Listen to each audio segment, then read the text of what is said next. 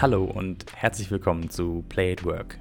Mein Name ist Thorsten Hanschel und ich bin Game- und Level-Designer. In diesem kleinen Podcast treffe ich auf verschiedenste Menschen und spreche mit ihnen über ihren Einstieg in die Games-Industrie. Heute treffe ich auf Talea Siegmann.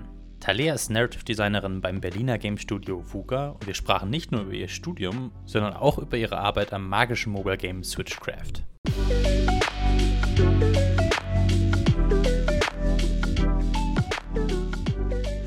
Hallo Talea. Hallo. Wie geht's dir? Ah, Eigentlich ganz gut. Es ist ein äh, schöner Sonntag. Kann man ausschlafen. Das ist immer eine feine Sache. Auf jeden Fall. Ja, finde ich auch. Du, sag mal, äh, ich fange immer gerne mit so einer ganz äh, monumentalen Frage an. Ähm, ich hoffe, die, äh, die wirft dich nicht zu weit zurück, aber wie, wie und wann hat das bei dir angefangen? Also wann bist du auf die Idee gekommen, was mit Games machen zu wollen? Ähm, auf die Idee gekommen, was mit Games zu machen, ist tatsächlich so mit 17, 18 ähm, passiert, weil ich da das erste Mal das Gefühl hatte, oh, das kann man machen, das ist möglich.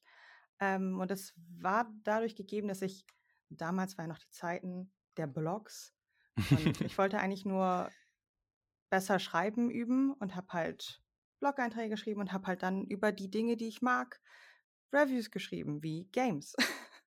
Und äh, hatte zu dem Zeitpunkt auch ähm, auch im, im Verkauf gearbeitet für Games neben der Schule und ähm, habe dann halt gemerkt, hey, irgendwie ist Review-Schreiben echt nett und wurde dann von auch so einer ähm, kleineren Webseite angefragt, ob ich nicht für die auch Reviews schreiben möchte. Und das war dann so meine erste Erfahrung, oh, so gesagt, Anführungszeichen professionell im Bereich Games zu arbeiten und hatte dadurch dann die Möglichkeit, 2012 auf der Gamescom als Presse zu arbeiten Hm. und habe dann einige Entwickler auch kennengelernt und das hat dann auch einfach die Möglichkeit gegeben, ah, es ist super möglich, das zu machen und habe damals dann auch einen Stand ähm, der HTW Berlin gesehen ähm, für das Jahr. Ich habe mich da zu dem Zeitpunkt schon in eine andere Uni eingeschrieben gehabt, eigentlich zum Programmierung zu lernen und ähm, habe das aber immer im Hinterkopf dann gehabt, dass ich auch richtig Game Design studieren könnte. Und äh, ja, ich habe mich halt schon mein ganzes Leben lang mit Spielen beschäftigt. Nur zu Anfang hat man halt nicht gedacht, dass man das als Karriere machen kann. Das äh, finde ich mega interessant, weil äh, ich glaube, das haben ganz viele Leute und ich habe ja jetzt auch schon mit ein paar Menschen gesprochen äh, über ihre Anfänger, haben ganz viele anfangs diese Distanz dazu gehabt, dass das halt irgendwie dieses Videospiele spielen und aber jemand macht die ja auch und man kann das ja auch selber machen, dass da so eine große äh, ja, Kluft zwischen ist und die man erstmal überbrücken muss, so vom Kopf her. Ähm, Finde ich total spannend. Ähm, du hast gesagt, du hast dich dann für einen Programmierstudiengang eingeschrieben. Was war das genau? Und den hast du ja dann nicht zu Ende gemacht, oder?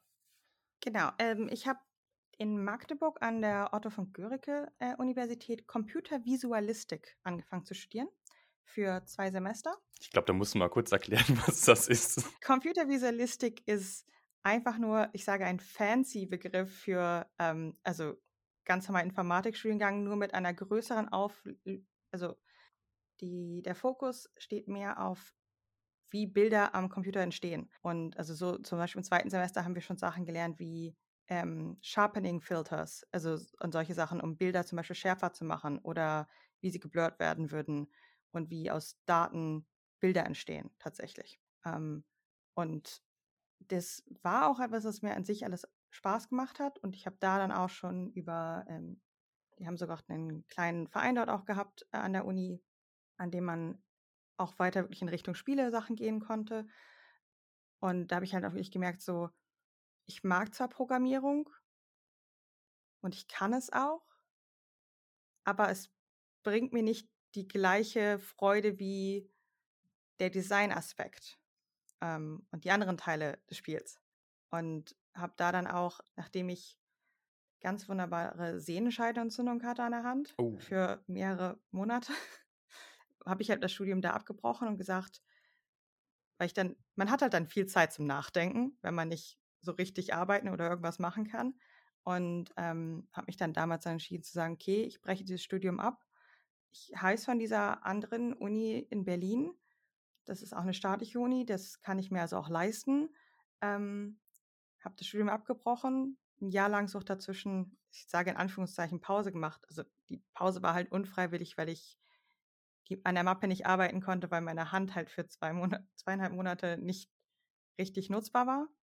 Und ähm, habe dann so gesagt, ein Jahr lang kleinere Jobs gemacht und äh, dann die Bewerbungsmappe gemacht.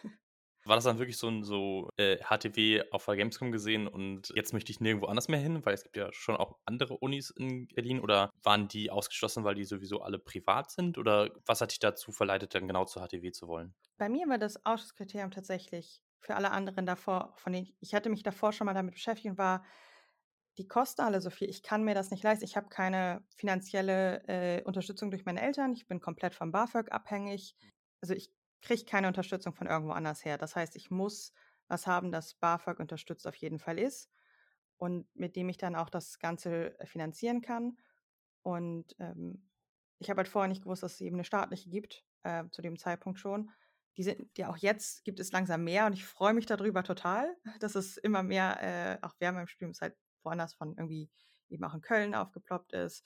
In Trier gab es auch, äh, gibt es auch, glaube ich, was. Und ähm, aber ich habe da halt diesen Stand gesehen, mich mit den Leuten unterhalten, war so, das ist einfach greifbar.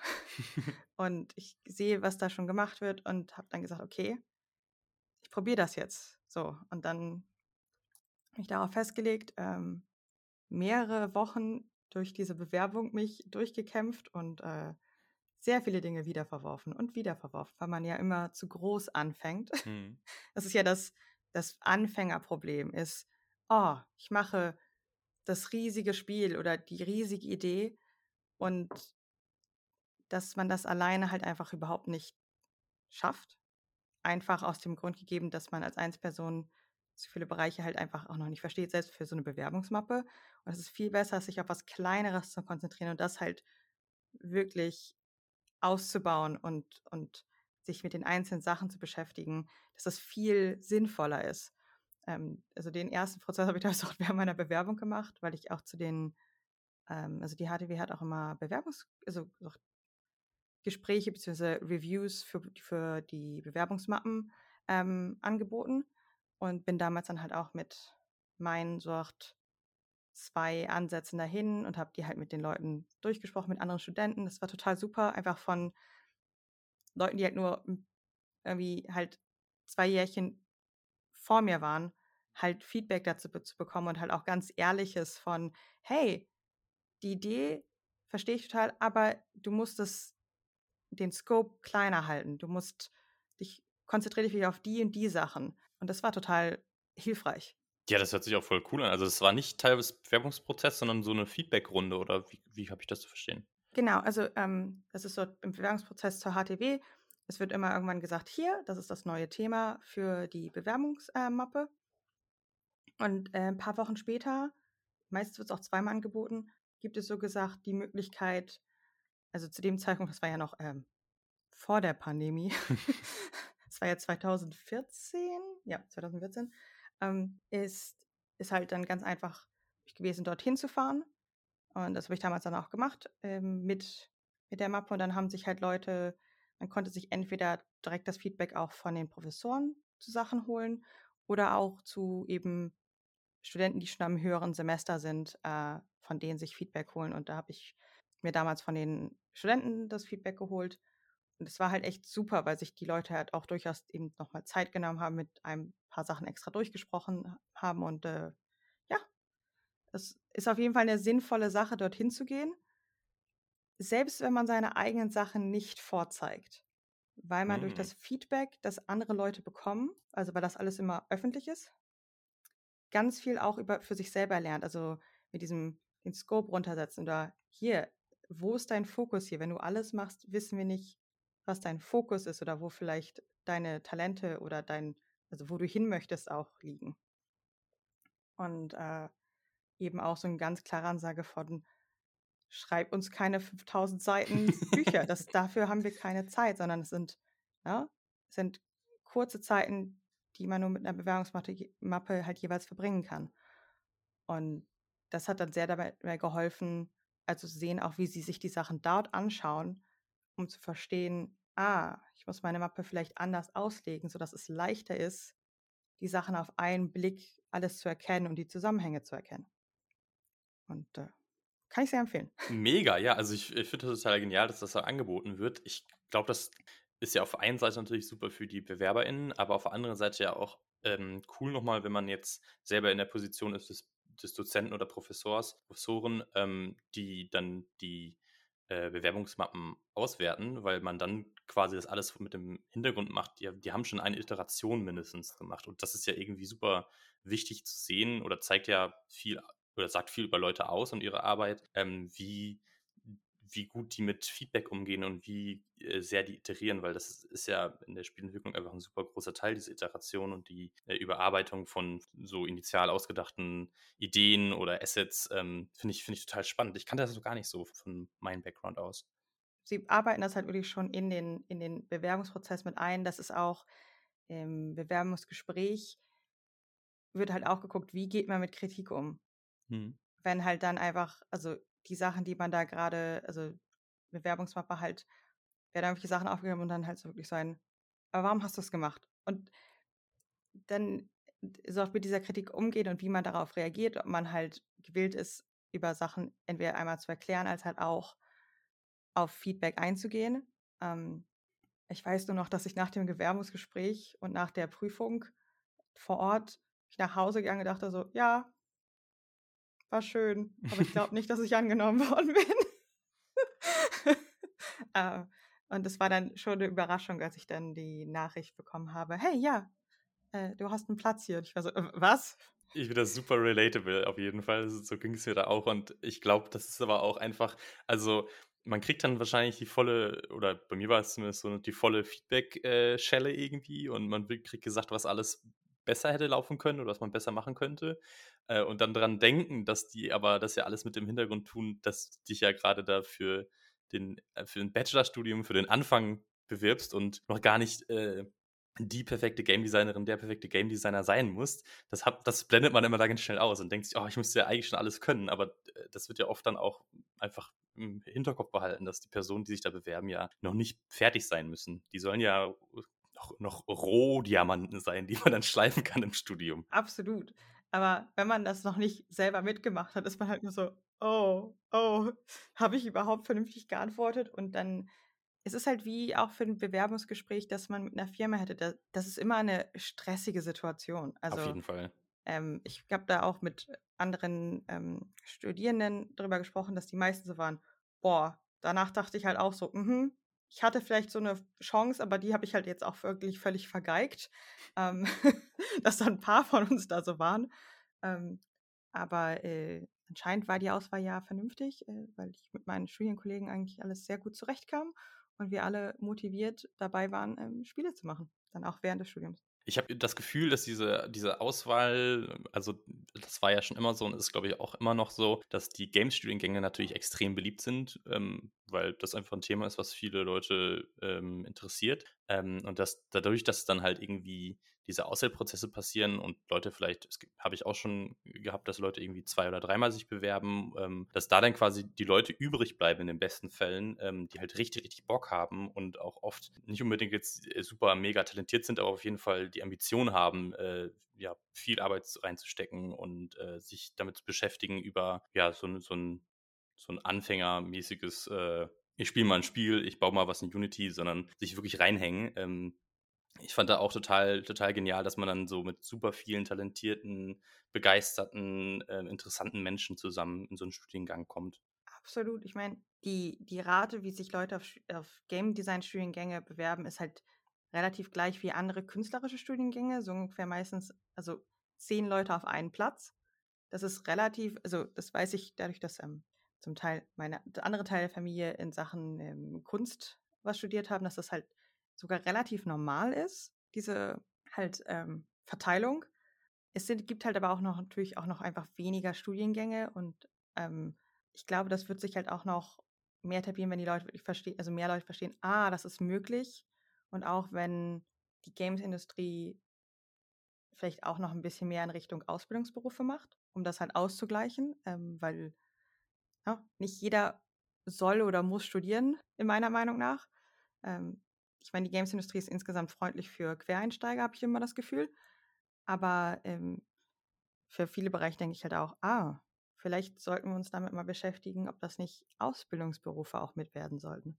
Ich habe das Gefühl auch auf jeden Fall, dass da viel der großen Lernprozesse auch wirklich dann stattfinden, wenn man dann in einem Beruf arbeitet oder ein Praktikum macht zum Beispiel, dass da dann teilweise so die die größten äh, Lernerfolge passieren. Ähm, und das kann man halt im Studium alles irgendwie vorbereiten und vielleicht auch schon simulieren mit Projektarbeiten, aber ähm, je nachdem, wo man dann im Endeffekt arbeiten möchte, wenn es jetzt zum Beispiel eine größere Firma ist oder irgendwie ein bestimmtes Umfeld, dann äh, ist es eigentlich unabdingbar, dass man da nochmal eine, ja, einen Lernprozess durchmacht, wenn man im Job ist. Also das fand ich immer ganz interessant, also im äh, Gegensatz zu anderen Ausbildungen, dass es nicht so ist, ja, du machst jetzt deine drei Jahre und dann fängst du an und dann weißt du alles und kannst alles, sondern es ist eher so eine Vorbereitung und dann fängst du mit dem Beruf an und lernst da nochmal ganz viel. War das was, was du auch so nachvollziehen kannst oder sagst du, nö, ich, ich konnte alles schon?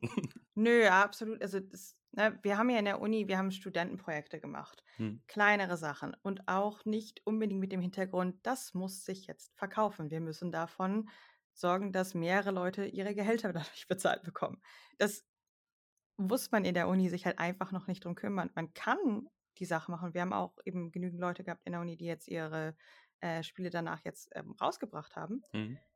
Aber ich bin dann ja für ein Praktikum zu VUCA gegangen und ähm, VUCA macht Mobile Games, äh, Mobile like, Story-driven Casual Games.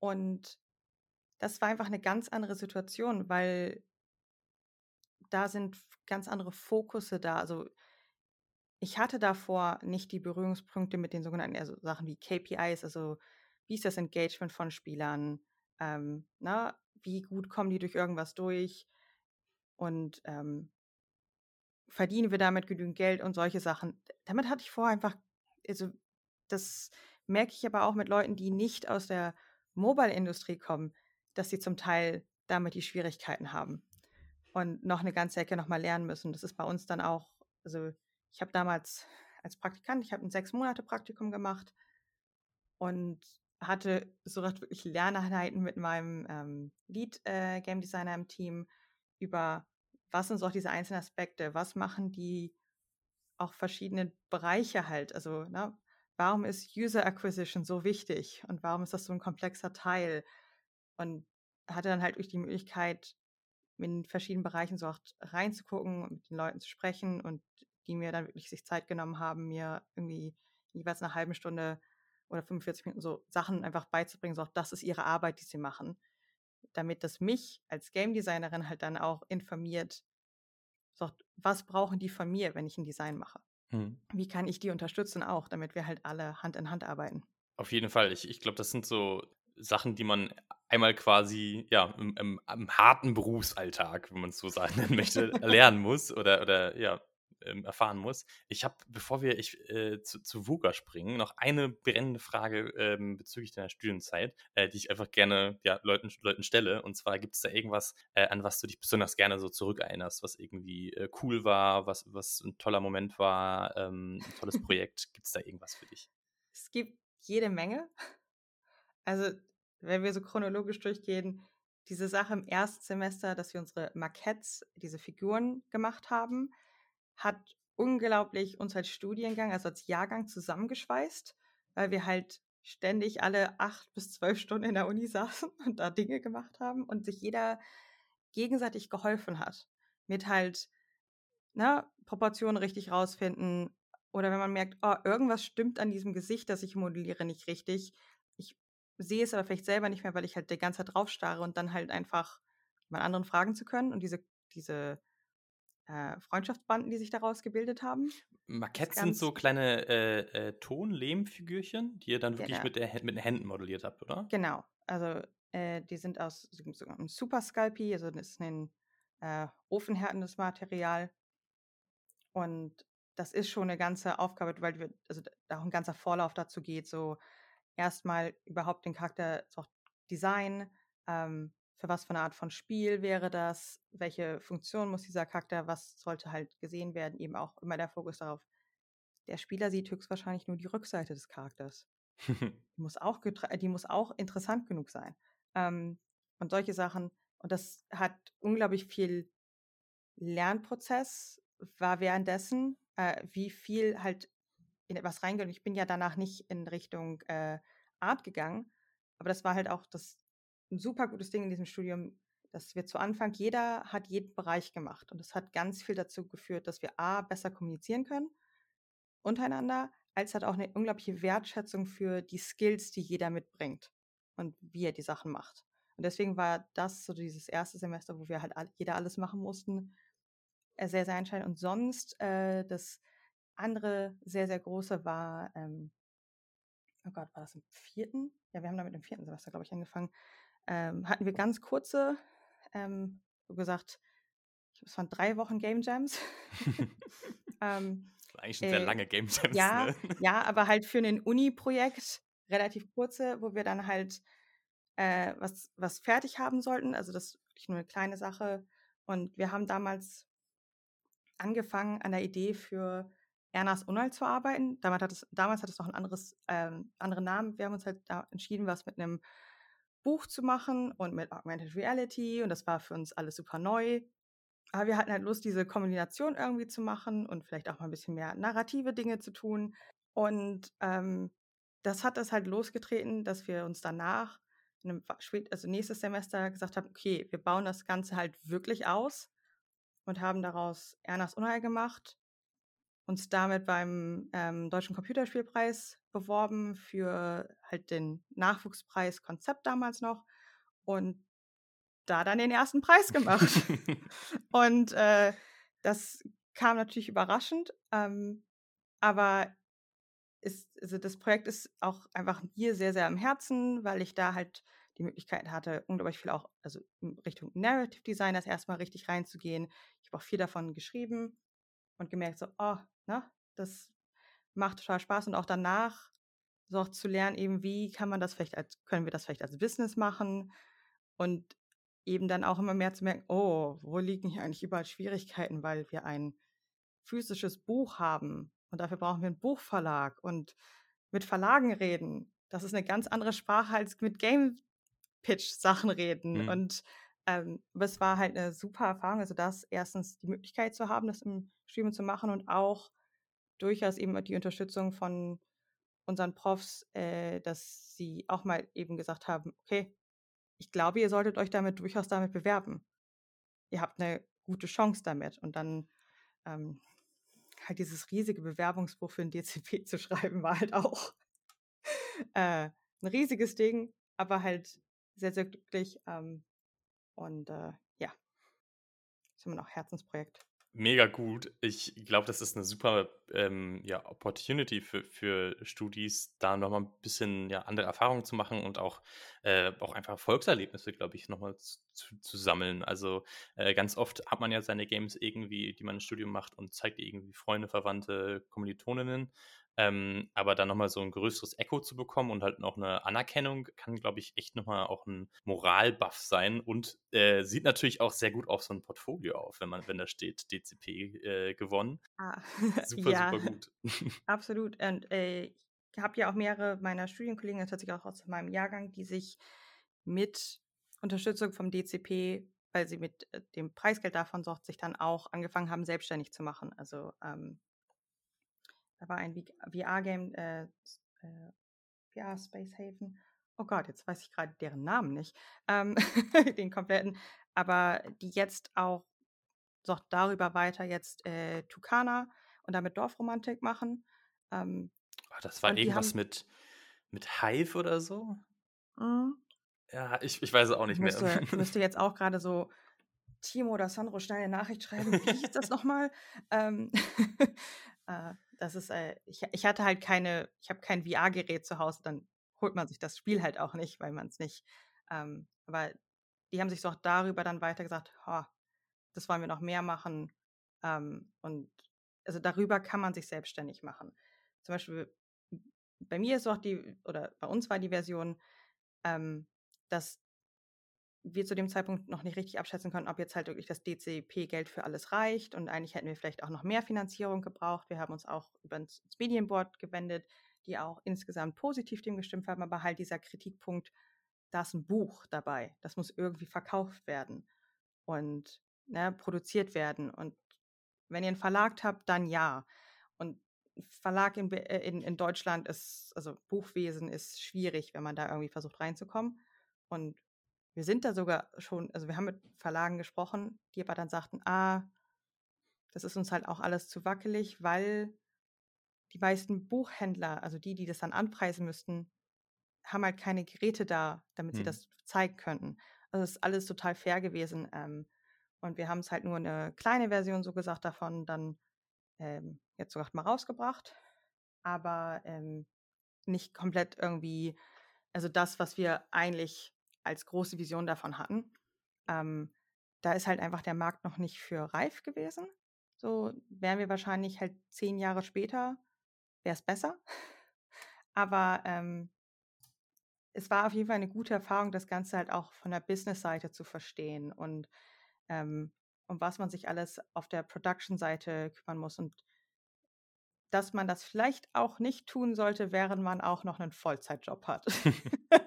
das macht es einfach ein bisschen schwieriger und anstrengender, muss ich ganz ehrlich sagen.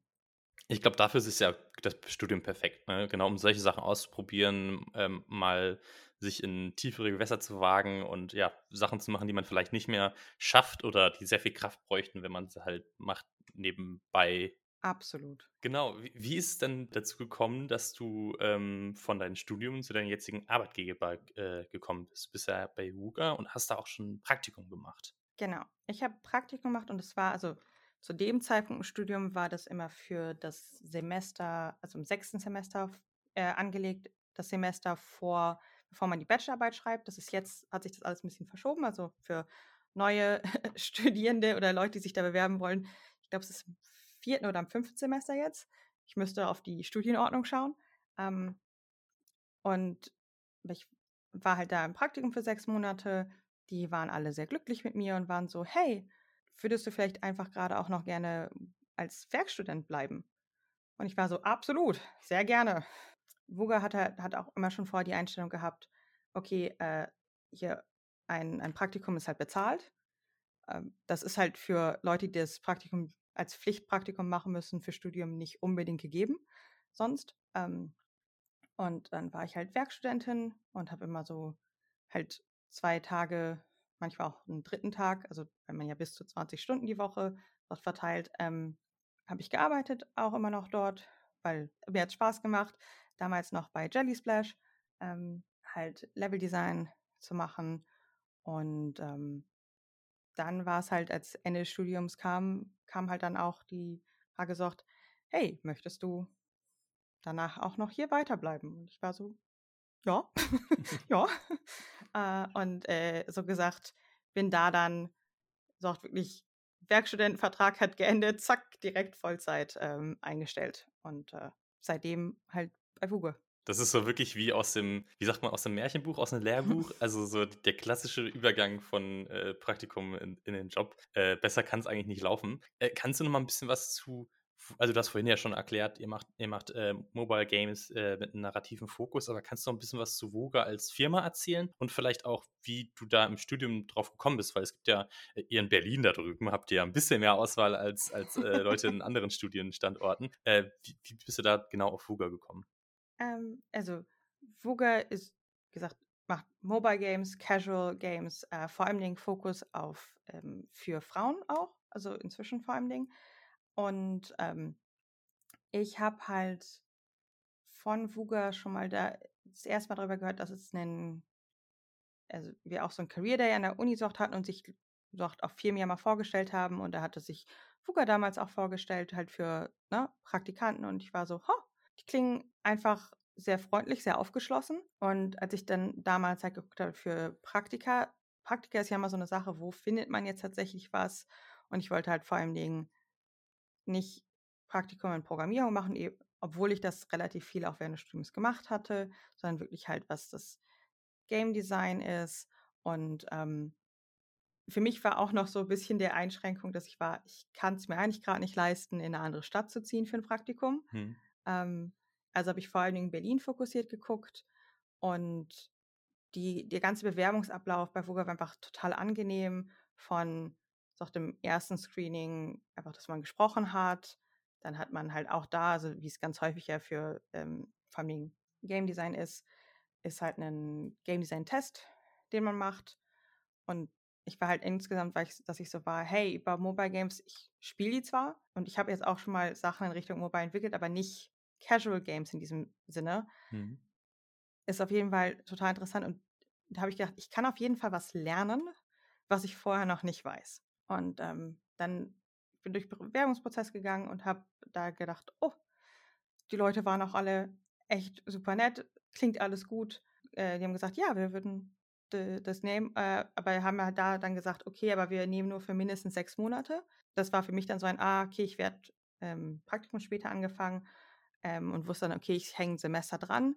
Das geht aber so und dann, ähm, ich hatte einfach einen guten Eindruck, dass halt alles super offen und äh, entspannt da drin war und halt auch ganz klar so keine Crunch-Culture äh, halt sehr wichtig ist und das ist halt einfach angenehm, wenn man so denkt, oh, werde nicht, werd nicht für zwölf Stunden am Tag arbeiten, sondern die regulären acht Stunden. Die ja auch reichen. also mhm. danach ist man ja schon fertig genug meistens. Ähm, ja.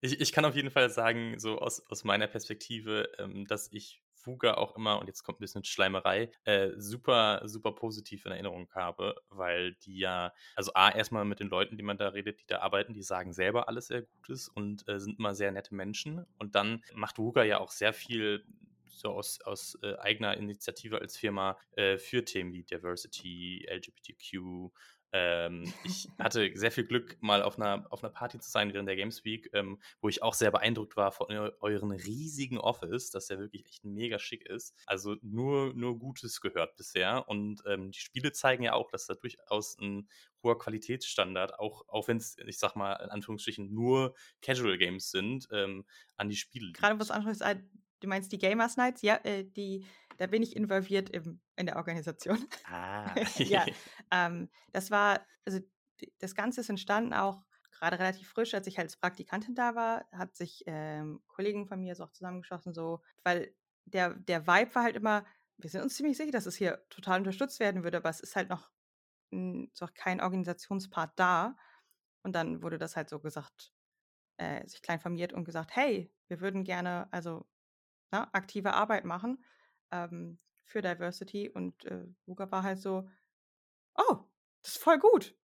Ja, unterstützen euch, was braucht ihr? So ungefähr. Ähm, das ist natürlich dann einfach auch, auch angenehm und ähm, wir das natürlich, für uns ist es halt so normal, dass wir auch eben sagen, okay, wir bilden das auch in unseren Spielen ab, weil wenn man in Berlin lebt, weiß man, dass die Welt sehr bunt ist und ähm, dementsprechend ist das auch in unseren Spielen drin, weil ja, Leute wollen sich halt selber drin sehen können in Spielen. Das ist, ist, so eine einfache, einfache Sache eigentlich, ne? Also warum, warum muss man da, da muss man eigentlich gar nicht drüber diskutieren? Das ist, ist, das ist halt die Realität, die man abbildet in, äh, dann in seinen Spielen auch. Warum nicht, warum man nicht Diversität, die es halt sowieso gibt, auch repräsentieren? Also die einzigen Diskussionspunkte, die es bei uns maximal geben wäre, wäre halt, dass man nur Sachen hinterfragt, ob man eben, dass man sicherstellt, dass man kein Stereotyp abliefert, sondern mhm. halt tatsächlich fully fleshed Character.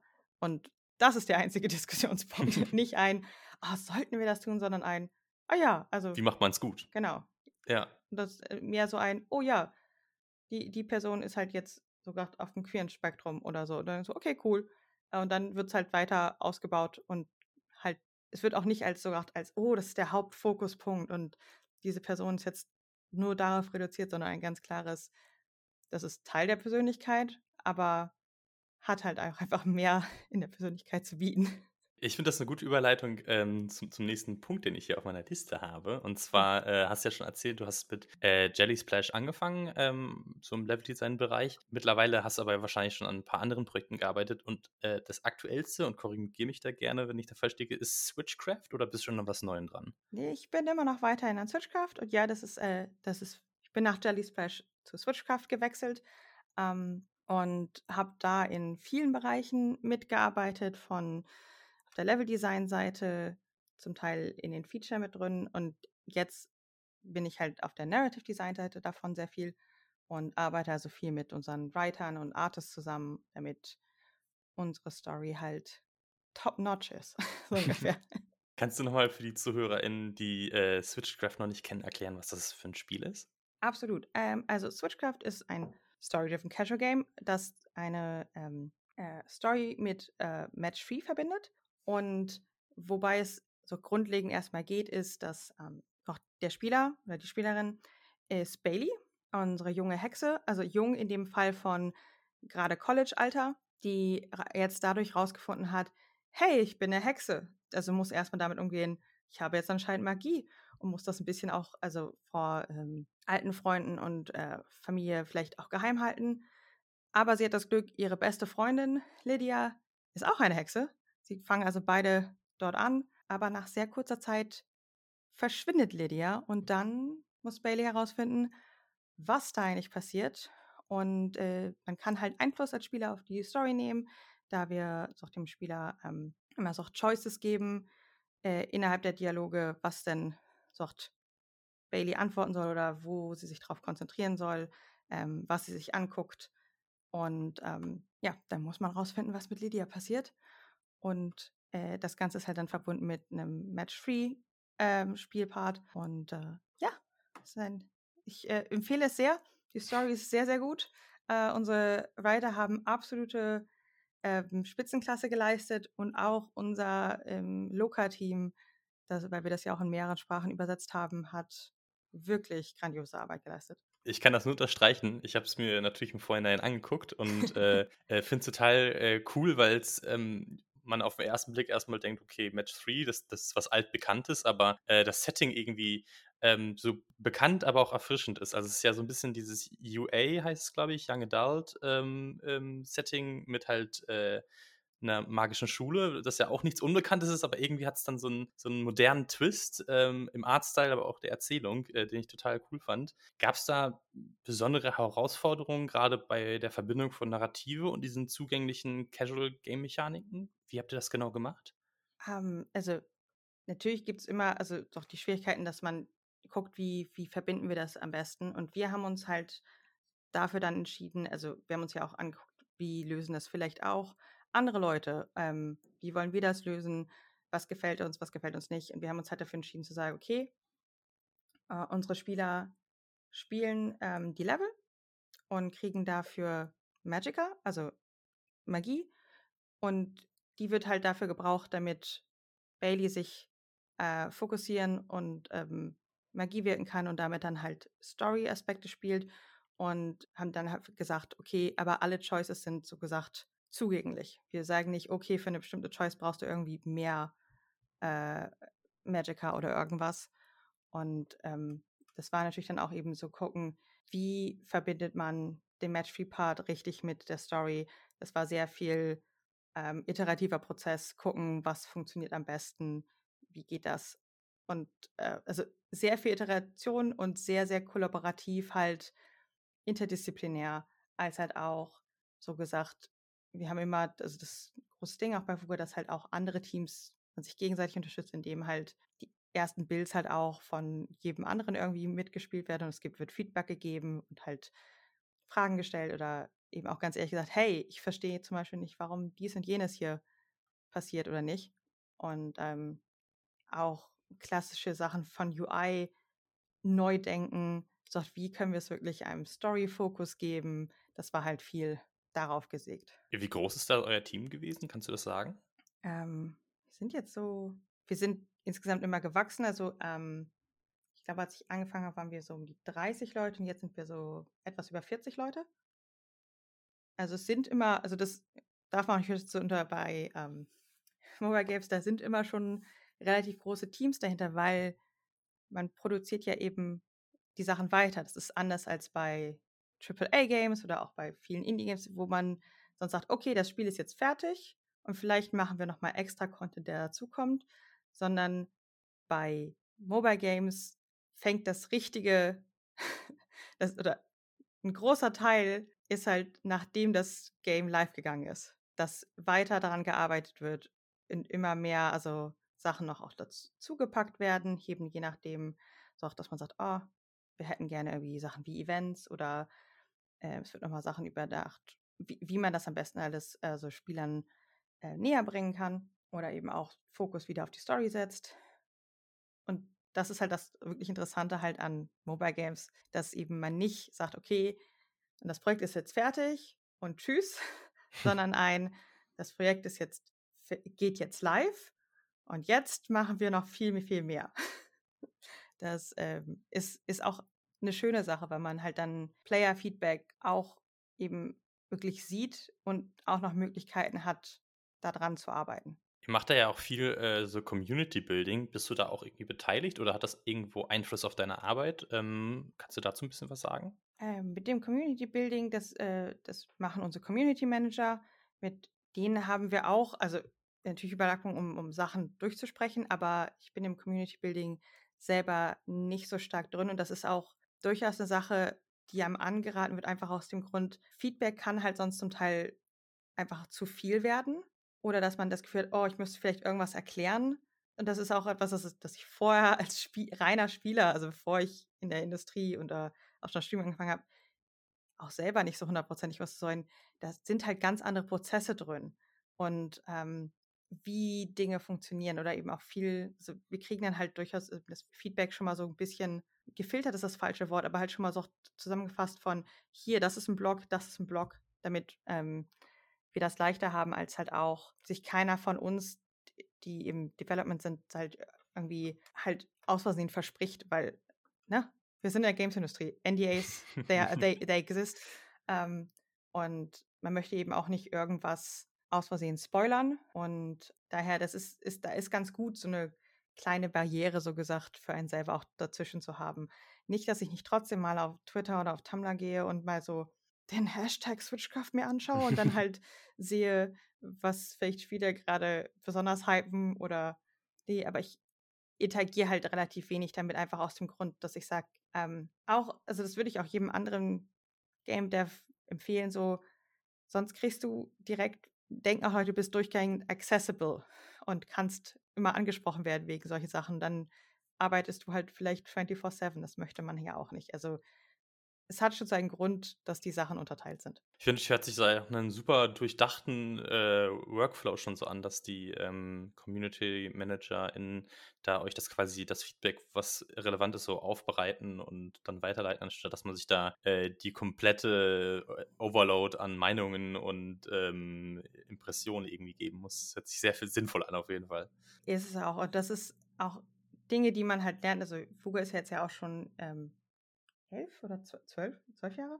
Ähm, äh, da, das ist ja auch Prozess gewesen, okay, wie können wir das am besten machen, damit halt die Fähigkeit von jedem am besten auch zur Geltung kommt. Und es wäre ja doof, wenn jeder von uns das Internet durchforstet oder sich die alle Reviews einzeln anschaut, ähm, sondern dann halt das einfach ein bisschen gebündelter ist und äh, wir an den Sachen dann halt also gezielter schauen können, an wo legen wir jetzt unseren Fokus hin. Ich habe ähm, so gegen Ende immer noch so ein paar Quick-Fire-Round-Fragen äh, für meine Gäste. Bist du bereit?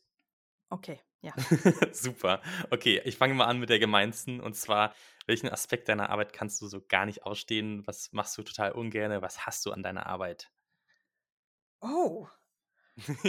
oh. Ähm, okay, ich glaube, das Einzige, was ich in meiner Arbeit, wow, das ist wirklich Hass schwierig. ist auch so ein starkes Wort. Ja, also das, was manchmal anstrengend sein kann, ist, weil man in einem großen Team arbeitet ähm, und weil aus Versehen Missverständnisse passieren, dass die wieder aufzuräumen meistens viel länger dauert, als wenn man sich davor die Zeit genommen hätte, direkt klar zu sprechen.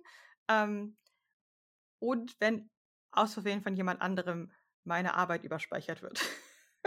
uh. Aber das passiert super, super selten. Aber ich habe halt wenig, also ich habe ein ich habe ein super gutes, solides Team, mit dem wir ich total gut arbeite. Dementsprechend gibt es wenig Dinge, wo ich sage, oh, das ist furchtbar.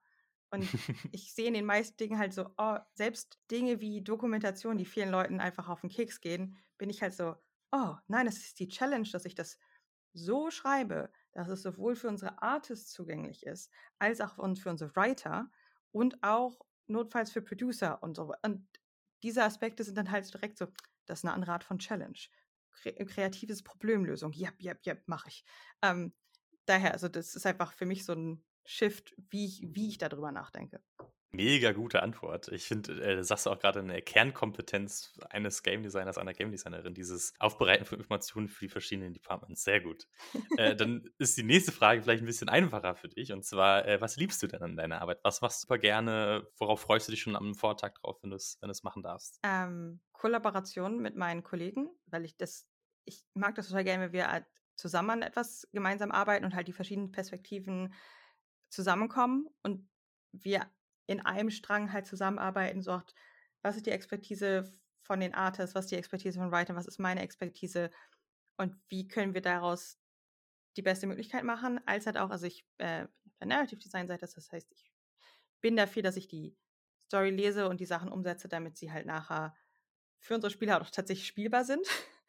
Und wenn ich halt weiß, oh, das ist ein frisches Chapter, das ich noch nicht vorher gelesen habe, da bin ich halt schon mal so, mm, ich freue mich schon darauf, was, was unsere Writer halt diesmal ähm, äh, so gesagt an Wunderwerk wieder mal verbracht haben und ähm, bin dann auch gerne mal so, oh, warte, ich mache ihm mal einen Screenshot und schicke das in unseren Feedback-Channel von, oh Gott, dieser Satz hat mich gerade nur zum Lachen gebracht. Ich bin so froh, dass dieser Satz da drin ist. Ähm, solche Sachen, weil das macht halt Spaß, sich damit dann, wenn man mit der Materie, die ich halt, und ich muss diese Kapitel halt zum Teil 20 Mal hintereinander spielen, weil ich Sachen nochmal verändere und äh, irgendwie, ja, ob die Kamera sich jetzt doch noch dafür bewegen soll oder wie lange etwas gezeigt wird und so weiter und so fort. Wenn das jetzt langweilig wäre und ich die Story halt denken würde, oh Gott, das ist so langweilig, dann wäre das anstrengend. Aber dadurch, dass ich das einfach gerne auch lese und sehe und die Art ist halt so fantastisch die Charaktere gemacht haben und die Hintergründe und so, es ist halt immer so, ah ja, es ist einfach nett. Es ist einfach richtig nett, das sich so anzugucken und selbst wenn man es zum 20. Mal sich gerade anschaut. Ich glaube, das ist ein äh, großes Gütesiegel auf jeden Fall für eure Arbeit, dass das selbst nach dem 20. Playthrough noch Spaß macht, sich die Sache anzuschauen. Super, super gut. Ähm, ich habe noch eine Frage, die so ein bisschen aus der Reihe tanzt. Und zwar, äh, was machst du denn, wenn du nicht gerade Spiele entwickelst oder selber spielst, so zur Entspannung? um mal runterzukommen. Also, Einmal ähm, habe ich viele andere kreative Hobbys wie Nähen, Stricken, ähm, Gitarre spielen inzwischen auch. Äh, habe mich gerade im Makerspace auch angemeldet, um 3D-Drucke und andere Sachen zu machen. Aber Uh.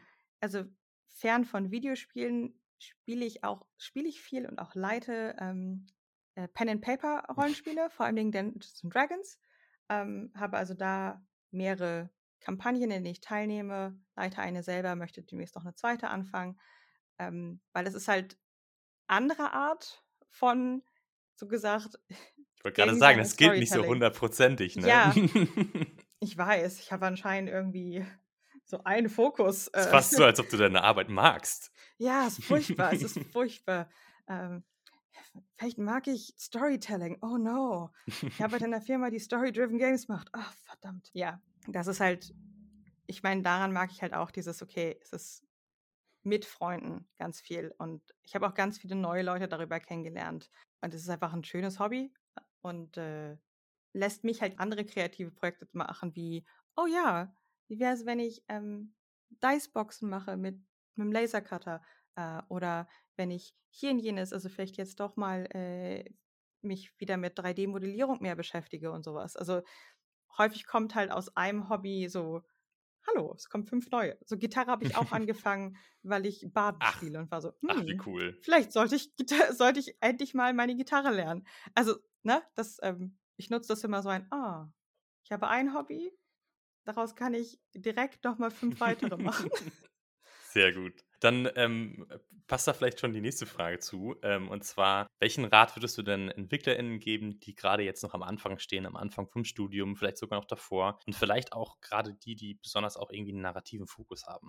Also einmal würde ich den Tipp geben, schlaft genug, sorgt schon frühzeitig daran, eine vernünftige Work-Life-Balance zu machen. Also auch so toll es ist, an seinen Projekten zu arbeiten, verausgabt euch nicht, weil das, das haut euch später einfach hart den, den Stock zwischen die Beine und ist nicht schön.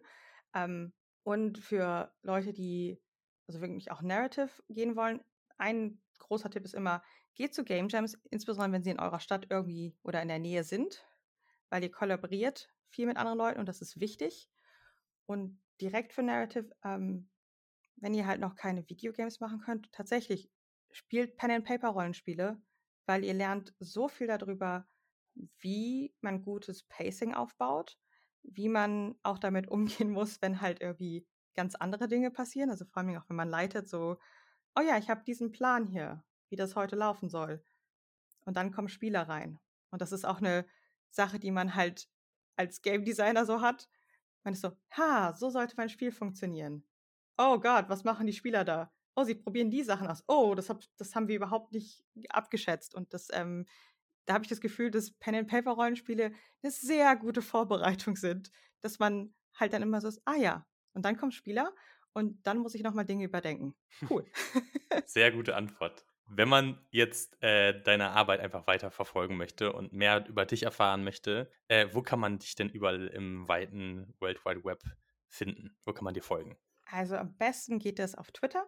Äh, de, unter dem, also mein Twitter-Name ist Fräulein Ferry.